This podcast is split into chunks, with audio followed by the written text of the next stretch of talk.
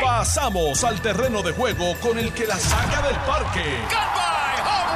Le estás dando play al podcast de Noti 1630. Pelota dura con Ferdinand Pérez. Bueno, mis amigos, eh, ¿cómo están ustedes? Saludos cordiales, bienvenidos a Jugando Pelota Dura. Son las 10 en punto de la mañana. Bienvenidos a Jugando Pelota Dura por aquí por Noti 1630, la número uno fiscalizando en Puerto Rico. Yo soy Ferdinand Pérez, estamos de 10 a 12 del mediodía y hoy tenemos un programazo en todo el sentido de la palabra. Eh, mis saludos cordiales a don Carlos Baelga, que estaba por aquí eh, este, poniéndonos al día de todo lo que va a estar pasando en el béisbol y lo que pasó anoche, donde hay un nuevo campeón en la en el béisbol de las grandes ligas. Y eh, un abrazo a Carlito, que hace tiempo no lo veía. Y bueno, un abrazo a todos ustedes. Gracias por su sintonía. Gracias por su apoyo. Qué bueno que podemos estar dos horas aquí conversando un rato. Recuerden que ustedes, pues, se unen a esta conversación como todos los días a través del Facebook de Jugando Pelota Dura o el Facebook de Noti1630, donde usted entra ahí, bueno, pues hace todos los comentarios y planteamientos que entienda pertinente para nosotros incorporarlo a la conversación. Hoy vamos a tener muy buenos invitados, entre ellos aquellos, eh, ¿verdad? Uno de los temas que traigo a la consideración es el tema del visto bueno que le ha dado el CDC a la vacuna para los niños de 5 a 11 años. Y hoy, eh, como sé que hay mucha ansiedad sobre este tema en las familias puertorriqueñas, bueno, pues voy a ahorita a hablar con la doctora Antonia Coelho para que le dé las instrucciones directas y aclare todas las dudas que pueda tener eh, la familia sobre el particular. Y entonces más adelante vamos a hablar con el secretario de el DACO, para ver qué está pasando y, quiero hablar de la gasolina, que ya sigue por los quintos cielos, pero como todo en Puerto Rico, esto es por fiebre.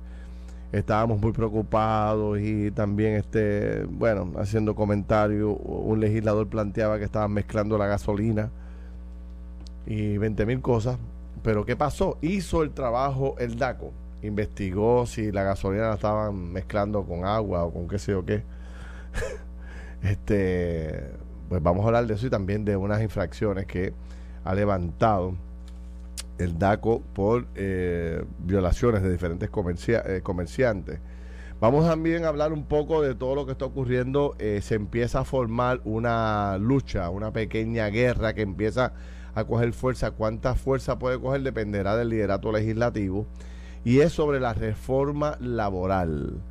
Por un lado hay un grupo de legisladores planteando cambios significativos en la reforma laboral que no lleva ni dos o tres años ya de, la que de los cambios que se le hicieron a la última y el sector privado ha levantado la bandera eh, y hay eh, señales de guerra porque es muy pero que es muy costoso los cambios que se quieren hacer eh, a la reforma laboral para el sector privado sobre todo para los pequeños y medios comerciantes el, detalle está en ese pago doble en las horas extras que está exigiendo el liderato legislativo, o por lo menos algunos legisladores, que se, que se, que se incorpore.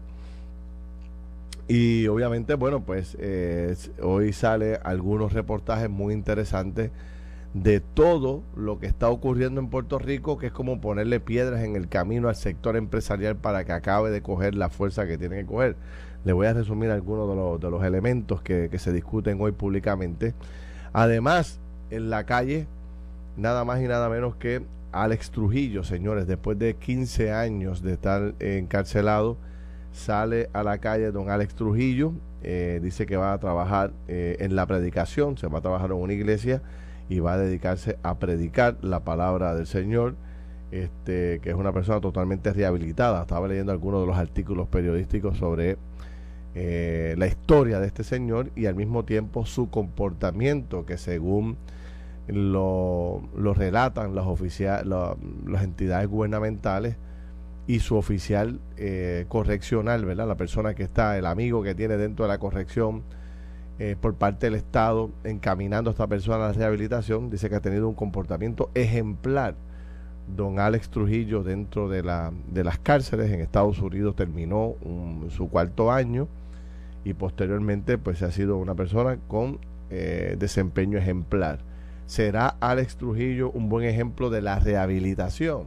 Me parece que tendremos tiempo para, para poder discutirlo extensamente y habrá que ver su comportamiento.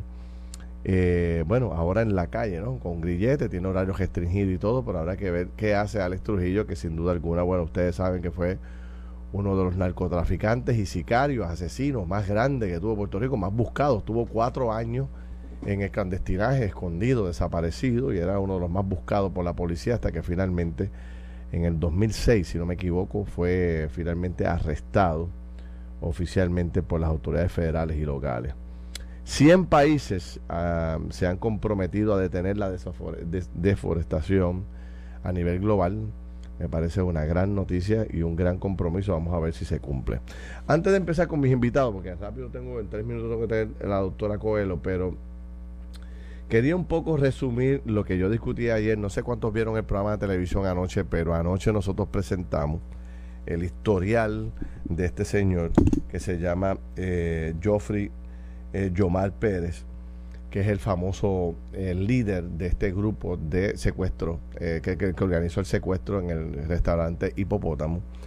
Yo les hablaba ayer del historial delictivo de este señor. Anoche, Mardeli Jusino hizo un resumen completo de los delitos que este hombre había cometido en el plano federal y en el plano local y cuántos años finalmente este, este hombre vino a cumplir en las cárceles que después de decenas de delitos cometidos por este hombre, apenas estuvo dos años y medio en la cárcel y que cuando se supone que se cumpliera eh, la sentencia, empezara a cumplir una sentencia contundente, eh, vino el tema de la pandemia, se complicaron los procesos, se radicó la vía corpus y el hombre salió en, en tiempo récord del tribunal de las cárceles sin que se le eh, sentenciara o que cumpliera con la mayor cantidad de años de cárceles que tenía por los últimos delitos cometidos.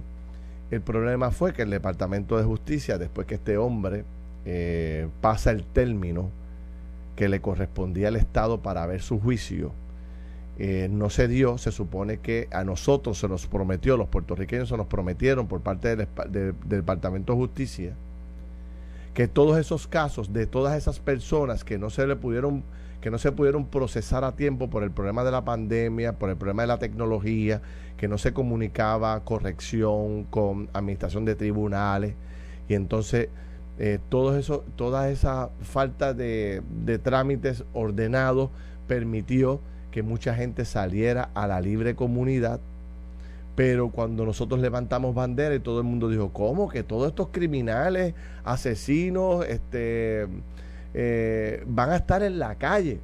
El Estado nos dijo, no se preocupen porque eso no, eso no es que se van a quedar sin juicio. Ahora venimos nosotros nuevamente a radicarle los casos. ¿Qué pasó? Que el Departamento de Justicia cometió un grave error y no le radicó los cargos ni a él.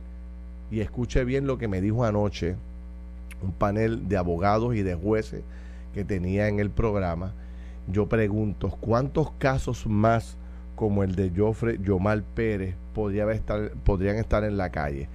¿Decenas o cientos? Y el trío de asesores que tenía allí en el programa nos contestaron con la siguiente eh, aseveración. Son cientos de personas que no fueron procesadas por el tema de la pandemia y la falta de comunicación y hoy en la calle podría haber cientos de personas con expedientes criminales de asesinato, de robo, de carjacking, de todo, hasta de secuestro.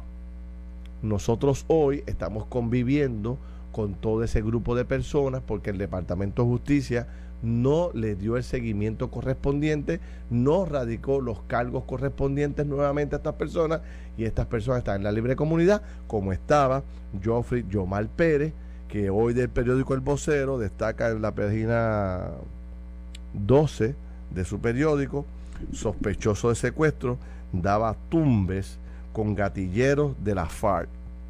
Un solo párrafo voy a leer. Joffrey Yomar Pérez, uno de los individuos eh, que los agentes de negociado de Federal de Investigaciones, el FBI, busca por el secuestro del sábado en la noche en el restaurante El Hipopótamo, llevaba un tiempo dando tumbes con gatilleros vinculados a la organización de narcotraficantes y Fuerzas Armadas Revolucionarias de Cantera, la FARC. En febrero del 2019 fue desmantelada prácticamente durante, e, esta organización fue en febrero de 2019 desmantelada durante un operativo federal, pero Pérez se mantenía eh, básicamente en contacto con algunas de estas personas y dando tumbe. Eh, y por ahí para abajo plantea el, periódico El Vocero que esta es una persona muy, pero que muy peligrosa. Vuelvo a destacar, este señor tenía un historial criminal terrible y a pesar de todo ese historial solamente cumplió dos años y seis meses en la cárcel porque cuando vino el tema de la pandemia, los cargos que se le iban a, a, procesar en el tribunal, el tribunal suspendió funciones y entonces no se pudo cumplir con lo que establece la ley de que usted tiene que darle un juicio rápido a las personas que usted arresta por las razones que sea. Pasó ese término y a este señor lo mandaron a la calle. El Departamento de Justicia y el gobierno de Puerto Rico de aquel entonces nos dijo a nosotros, no se preocupen, nosotros vamos a volver a radicarle cargos a este señor y este señor no va para la calle. Mentira, no le radicaron los cargos, no se cumplió y como Joffrey Yomar Pérez, hay cientos de otras personas, delincuentes habituales, que están en la libre comunidad. Esa es la realidad. Y quiero que alguien me desmienta, que alguien me llame y me desmienta. Que llame el secretario de Justicia, que llame la fiscal, de, eh, la jefa de fiscales, que llame quien sea y que lo desmienta. Son cientos de personas. Anoche me lo confirmó el presidente de la Asociación de, la Judicatura en Puerto Rico, que estuvo en el programa, que es juez activo, y, me y dos abogados más criminalistas me confirmaron esta información. La pregunta es, ¿cuándo el Departamento de Justicia va a ir detrás de esas cientos de personas con expediente criminal que salieron a la calle por por la burocracia y todas las razones que pudiéramos añadir al tema de la, de la, de la pandemia, de que si el, el sistema de comunicaciones de corrección no se comunicaba con el sistema de, de comunicaciones de, de, los tribunales y hubo una desconexión y pasó el tiempo y se acabó el evento. Ese es el país en que estamos, señores. Mire, eh, ayer estábamos hablando un poco en el programa de televisión. Miren todas las cosas que pasaron ayer. Ayer se dieron los, los 800 personas arrestadas por parte de la Policía de Puerto Rico en el operativo este de 100 por 35, el cual me alegro y felicito a la policía por el trabajo realizado. Pero al mismo tiempo estaban los federales arrestando a ocho personas por el tema del fraude del PUA. Por otro lado, los federales también arrestando a tres mujeres que andaban vendiendo productos eh, ilegales para bajar de peso. Coja oreja, que por ahí están vendiendo cuanta porquería hay, usted las compra y esos son paquetes. El FBI ayer por la tarde. Tarde confirma eh, ya eh, la, ¿cómo se dice? La información personal de cada uno de los secuestradores que están detrás de ellos. Hoy dijo por la mañana que están muy cerca, muy cerca de poder arrestar a estas personas, pero ya hoy es miércoles, esto fue sábado por la noche. O sea, han cuatro días desaparecidos estas personas. Alguien los está protegiendo. ¿Dónde los están encubriendo? ¿Dónde esta gente se ha refugiado? Es increíble que todo el sistema em, de la Policía Federal y local, o sea, el FBI, la Policía de Puerto Rico y todas las entidades adicionales están eh, detrás de estas cinco personas y no aparecen ni debajo de las piedras.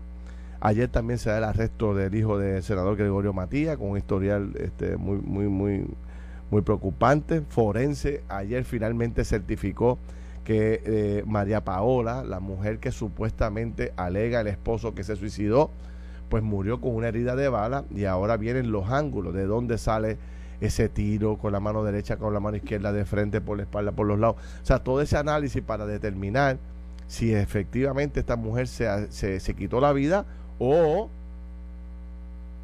fue víctima nuevamente de, eh, de los celos de un marido que le quita la vida. Y ayer sale al Trujillo eh, de, la, de la cárcel, que sin duda alguna, bueno, pues va a dar noticias de que hablar don Alex Trujillo después de todos los años que estuvo en la misma.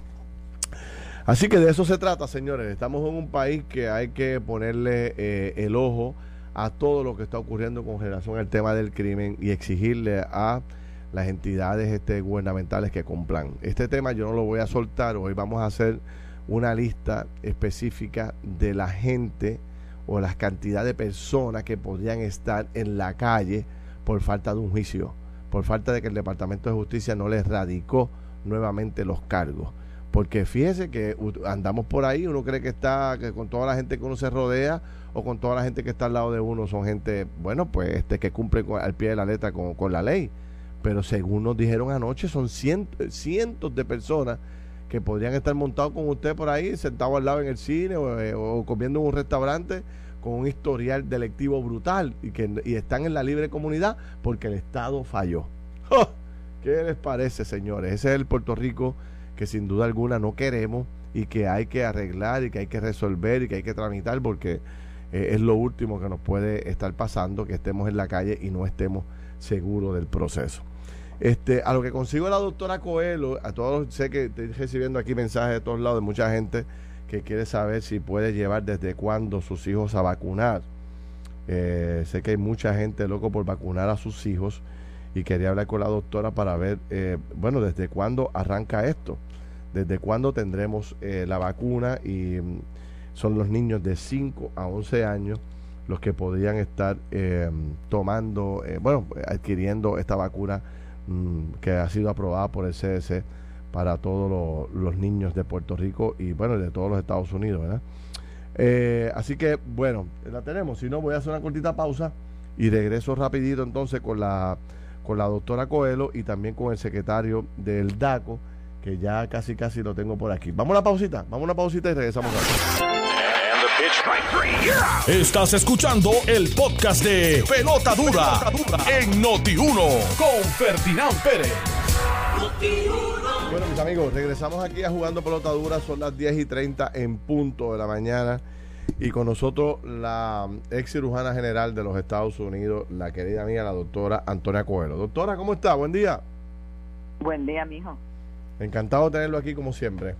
Bueno, eh, eh, hábleme un poco, vamos a orientar a la gente. Ya he recibido algunos mensajes por aquí de cuándo empieza la vacunación. Por ejemplo, ya recibí un mensaje por aquí que el, el viernes 5 de noviembre de 9 a 3 de la tarde en el estacionamiento de CEL de Puerto Rico van a estar vacunando niños de 5 a 11 años. Aquellos que todavía tienen duda de si vacuna o no sus hijos, ¿qué les parece, doctora? ¿Cómo lo orientamos?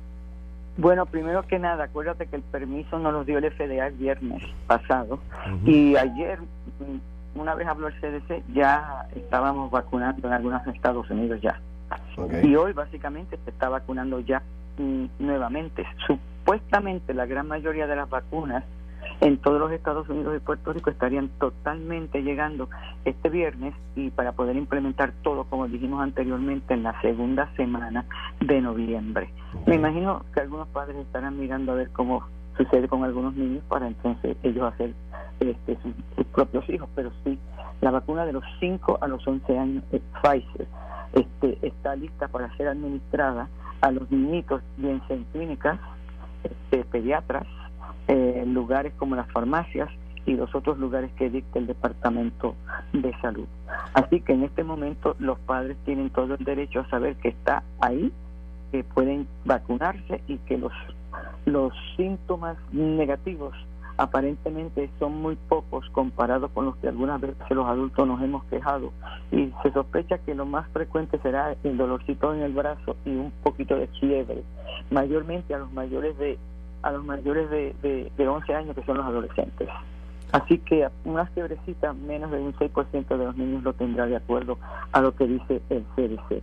Pero la importancia de esto es que eso se podrán vacunar en Puerto Rico este, como 227 mil niños y en los Estados Unidos 28 millones, lo que nos acerca mucho más a la, a la inmunidad del país, porque estamos añadiendo 227 mil personas más que pueden estar vacunados y que nos subiría entonces como a 2.5 millones de puertorriqueños vacunados con las dos. Ahora, lo importante de la vacuna infantil es que es Pfizer, de tal forma que es una dosis disminuida. Solamente este un tercio de los 30, 10 microgramos es lo que se le va a dar a los niños, de forma que no se le ocurra a nadie que tiene la vacuna del adulto de los 30 microgramos, dársela a un niño simplemente sacando un tercio. La vacuna del niño viene preparada en paquetitos de 100, de manera que ya está preparada para solamente un tercio de la dosis de Pfizer del adulto. Y más que nada, esta vacuna se le hace más fácil entonces recibirla a los pediatras en unas dosis este, tan pequeñas y en paquetitos tan chiquitos. Pero una vez el niñito se ponga la primera vacuna, tiene que ponerse la segunda en tres semanas. Después de la vacuna que, por ejemplo, se ponga hoy, la inmunidad del niño, del niño no llega por las próximas cinco semanas porque tiene que ah, darse la segunda en tres semanas y luego su inmunidad es dos semanas después de la segunda vacuna. Así que si se vacuna hoy, cinco semanas después este, podemos pensar que ya el niño está inmune sobre este con la vacuna sobre el COVID y podríamos disfrutar entonces, me imagino, de una Navidad mucho más tranquila. Le, pregunto, doctora, aquellos eh, aquellos padres que todavía piensan, obviamente eh, la mayoría de los casos de COVID se dieron en personas mayores de edad. Eh, los niños, a pesar de que también hubo casos de niños, pero era la, menor cantidad de, en las estadísticas. A, pesar de eso, eh, ¿usted recomienda 100% que, que vacunemos a nuestros niños? Acuérdate que los niños no tienen la sintomatología de los adultos, pero son los que lo pueden transmitir. Y en Estados Unidos ha habido 38% de los casos de COVID son en niños entre los 5 y los 11. Y las hospitalizaciones de los niños son 25, por lo menos 25 hospitalizaciones de niños entre los 5 y los 11 cada 100 mil. Y cuando vemos que menores de 18 hay 745 muertes por COVID aquí en los Estados Unidos, hay indicaciones como esas que indican que la, vacuna en los niños es la única oportunidad de que podemos tener menos preocupación y que se puedan quedar en su escuela. Ok. Tengo algunas preguntas del público aquí que me las envían a través del Facebook de, de Notibuno de Juan de Potadura. Por ejemplo, me dicen, ¿y los niños que ya les dio COVID se tienen que vacunar? Sí. Sí. Porque recuerda que la inmunidad Nunca se ha sabido verdaderamente cuánto es que dura la inmunidad y aún con la vacuna se especula entre seis meses a ocho meses. Por eso es que tenemos el booster, porque la inmunidad baja. Como lo he dicho siempre, con la con la Pfizer bajo de, de 76 a 42, con la Moderna de 86 a 76 y con la, la Johnson Johnson bajo de 80 a 15 en la presencia de eso, por eso es que te están recomendando el booster y por eso es que estamos en el mix and match, te puedes dar Moderna o te puedes dar Pfizer dependiendo de, cuál es el booster que tú crees que te aumenta más la inmunidad.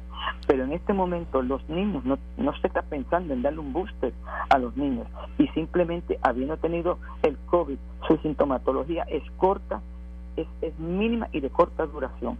No se puede especular en cuanto a su inmunidad, por lo tanto hay que ponérsela como se los han puesto los adultos, que básicamente ya tuvieron COVID. Ok, le pregunto otra pregunta que me llega. Este, ¿La gente debe llevar los niños a su pediatra cuando el pediatra tenga ya la vacuna o debe acudir a estos centros de vacunación grandes? Mucha gente quiere llevarlos al, al, al, pediatra, que es el que conoce al niño y las conoce las condiciones. ¿Qué les recomienda usted? De acuerdo al CDC, esta vacuna se debiera poner con los pediatras. Segundo, con los farmacéuticos y terceros en clínicas este, donde básicamente estén preparados para tener ayuda de pediatras. Y que el padre selecciona. He escuchado, nosotros en SER vamos a hacer servicarros porque acuérdate que estamos sirviendo este un sinnúmero de niños que sufren de discapacidad y es más fácil tenerlos ahí porque si no hay que bajar el silloncito de rueda, el andador, etcétera.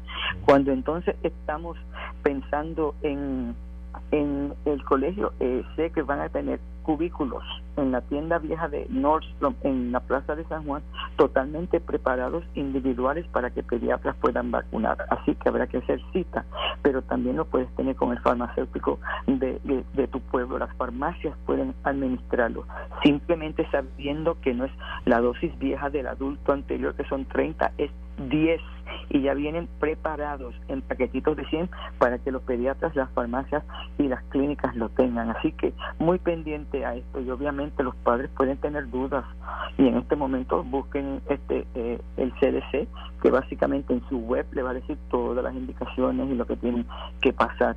Pero creo que sería una oportunidad increíble para que nuestros niños vuelvan a las escuelas y nosotros tengamos mucha más tranquilidad. Hay una pregunta, eh, eh, esta última pregunta, doctora. Eh, hay personas que tienen familiares que viven, que son de otros países, que están aquí. ¿Podrían vacunar a sus hijos aquí? Yo me imagino que en este momento este, todo depende depende de lo que diga el Departamento de Salud y no he escuchado nada sobre eso. Pero me imagino que con una urgencia como tenemos en este momento y si están residentes aquí, pero no te sabría decir, eso le toca a salud. Sí, esa pregunta para salud, me lo imaginé, me lo imaginé. Doctora, bueno, pues la recomendación oficial es eh, vacunar a los niños en Puerto Rico. Yo leí los otros días las estadísticas del porciento de vacunación con las dos vacunas era de 77% aproximadamente. Si vacunáramos a nuestros niños subiríamos a sobre 80% sin duda alguna, que es un gran número para Puerto Rico de personas vacunadas, ¿correcto? Este yo creo que con esto sube la inmunidad de, de, rebaño y del país porque subiríamos mucho más de 2.3 2.4 millones de nosotros vacunados con dos. Así que eso son muy buenas noticias. Lo importante del niño es llevarlo a su pediatra llevarlo a su farmacéutico llevarlo a su clínica recordando que tienes que ponértela una de cada tres semanas porque la única que hay es Pfizer que sospecha que de eh, los primeros cuatro meses del 2022 podamos tener ya la vacuna de los dos años a los cinco años y en el último cuatrenio del 2022 Pfizer está trabajando para tener la vacuna de seis meses a dos años, pero eso es el año que viene. Ahora estamos en los cinco a once años, lo cual se considera un triunfo. Y segundo, para los padres que tienen niños bien desarrollados, para la edad de once, gorditos, altos, un tercio de la vacuna los protege tanto como, como si estuviesen poniéndole la vacuna de 30, ¿ok? Y la tercera dosis, y la tercera ¿Ah? dosis, una pregunta más, perdóname, que, me llega aquí también la, la, pregunta. A, todas las preguntas que quiera hacer. Doctora, una pregunta. Eh, el debate también con la tercera dosis, ¿verdad? El refuerzo este que tenemos que, que ponernos eh, todas las personas. Hay gente que le dio COVID recientemente, ¿cuánto tiempo debe esperar posterior al COVID para ponerse la vacuna? Número uno. Y número dos, si yo me puse Jensen o me puse la eh, este, eh, ¿cómo se dice? Si me puse una de las dos vacunas, ¿me puedo poner una distinta a la que ya yo me vacuné? Mira, este los cambios entre cuándo te dio el COVID y cuándo te vacuna en algunos lugares varían de un mes hasta tres meses. Pregúntale a tu médico, porque como esto es cambiante. ¿Cuánto, tiempo, ¿cuánto tiempo dijo? ¿Cuánto tiempo? Ha cambiado siempre, como de un mes a tres meses después del COVID. Todo depende de, la localidad. Pregúntele a su médico eh, si pueden, por favor. Pero con respecto a la vacuna y a la, y a la tercera vacuna, que sería el booster, es la primera vez que se ha decidido que sea Pfizer siempre hemos dicho, Pfizer es Pfizer, Moderna es Moderna para tu vacunación, porque el cuerpo imprime en la, parte inmunológica la vacuna que te pusiste. Sin embargo, cuando tienes Johnson y Johnson, que te acuerdas que en Puerto Rico se le dio a los encamados, a los, a los eh, que estaban transitando sin hogar, y básicamente se lo dimos a muchas personas que querían una sola vacuna. Hoy por hoy, cuando se hizo el estudio en Puerto Rico sobre el Jensen Jensen, se descubrió que la inmunidad estaba baja, por lo menos a un 15%, en vez de como los demás, que estaba entre 42 con el Delta o un 76 con el Delta. En este momento es por primera vez que el CDC y el FDA decide que puedes hacer lo que ellos dicen, cambiar de una a la otra. Por lo tanto, tú puedes, si tuviste Pfizer y te quieres poner Moderna en tu tercera vacuna, en tu booster, está totalmente acreditado por el, por el CDC. Pero mayormente pensaría, es casi obligatorio ponerse a los que tuvieron Jensen, eh, a los que tuvieron la vacuna de Johnson y Johnson, porque la inmunidad es la más disminuida. Sin embargo, el, el Jensen Jensen ha hecho estudios que no están documentados por sus los peers ni por los los, los récords médicos de cuando se evalúa la clase médica a través de un de un artículo científico serio ellos hicieron una publicación en donde han dicho que hicieron un examen de su vacuna después de dos meses y la posibilidad de tener una mejor eficacia subía cuatro veces y al cabo de seis meses subía doce veces más. Por lo tanto, tienen que ofrecer el que tiene Jensen Jensen si es lo que quiere, pero este grupo puede escoger una Moderna o puede escoger un Pfizer y eso depende de donde se vaya a vacunar cuál es la vacuna que tienen ese día en particular. Y lo que recuerda, Pfizer refrigeración. Sí, sí. Y los que le dio es que los que le dio COVID deben hablar con su médico primario para que le diga más o menos cuál es el tiempo razonable para volver a para ponerse el booster lo importante es que te puedes poner en el brazo derecho la COVID en el brazo izquierdo tu influenza. Eso lo ha dicho también el CDC, ¿ok? Ok. Por último, este, e, este refuerzo, para los adultos mayores, ¿después de cuánto tiempo, cuántos meses que se tienen que poner este el refuerzo? Bueno, recuerda una cosa, los inmunocomprometidos tenían el derecho de ponérselos mucho antes del booster. El booster es para las personas sobre los 65 años de edad. El booster es para aquellos que entre los 18 y los 64 tenían condiciones crónicas. Para aquellos entre 18 y 64 que piensen que están a riesgo por donde trabajan o que piensen que básicamente en, en su vida tienen contacto con gentes infectadas. En ese sentido, estas personas pueden ponerse un booster. Y ese booster usted lo decide si quiere Janssen o si quiere Moderna o si quiere quedarse con la vacuna que básicamente usted quiere. Recordando que tiene que ser después de seis meses de la segunda dosis menos la Janssen, que son dos meses después de la dosis de Janssen. Y sabiendo también que básicamente los niñitos después de la primera vacuna, hasta que tengan la inmunidad, tienen que continuar con su mascarilla, con su distanciamiento y no estando en lugares cerrados, en donde hay mucha población. Eh, eh hoy sale una noticia, es que me siguen llegando información y sigo estirando la, conversación con usted, perdóneme, pero... No, tranquilo.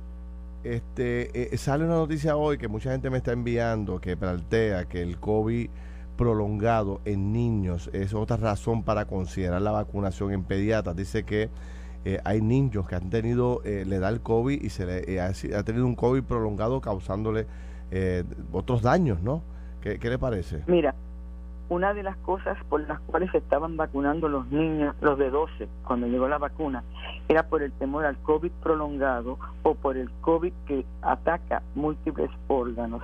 De acuerdo a Pfizer y al CDC, la posibilidad de esto está disminuida en la presencia de esta vacuna de 5 a 11. Pero recuerda que el COVID, lo más que estaba preocupando con la vacuna en los niños, específicamente en los adolescentes, con la Pfizer o con la Moderna, era la miocarditis que solamente venía después de la segunda dosis y básicamente se eliminaba como en cinco días sin tener ningunos cambios drásticos, pero ocurre. En este momento, por eso es importante saber que estos niños aparentemente no van a tener muchas complicaciones aparte del dolorcito en el brazo y un poquito de fiebre y la fiebre mucho más prolongada en los adolescentes. Por eso es crucial que básicamente los padres con duda hablen con su pediatra que básicamente tendrán mucha más información de lo que viene del CDC. Pero el COVID prolongado, también acuérdate que el COVID prolongado le da a los adultos de una forma más drástica, por las cuales yo a veces pienso que Puerto Rico no está totalmente informado de la sintomatología del COVID prolongado.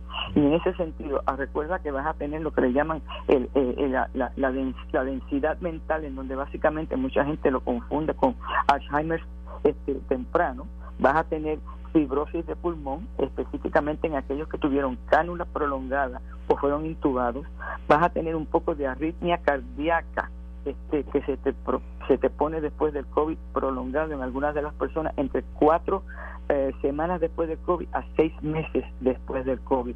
Vas a tener la tiroides se te vuelve medio enferma, específicamente con síntomas que nunca pensaste que tenías de tiroides.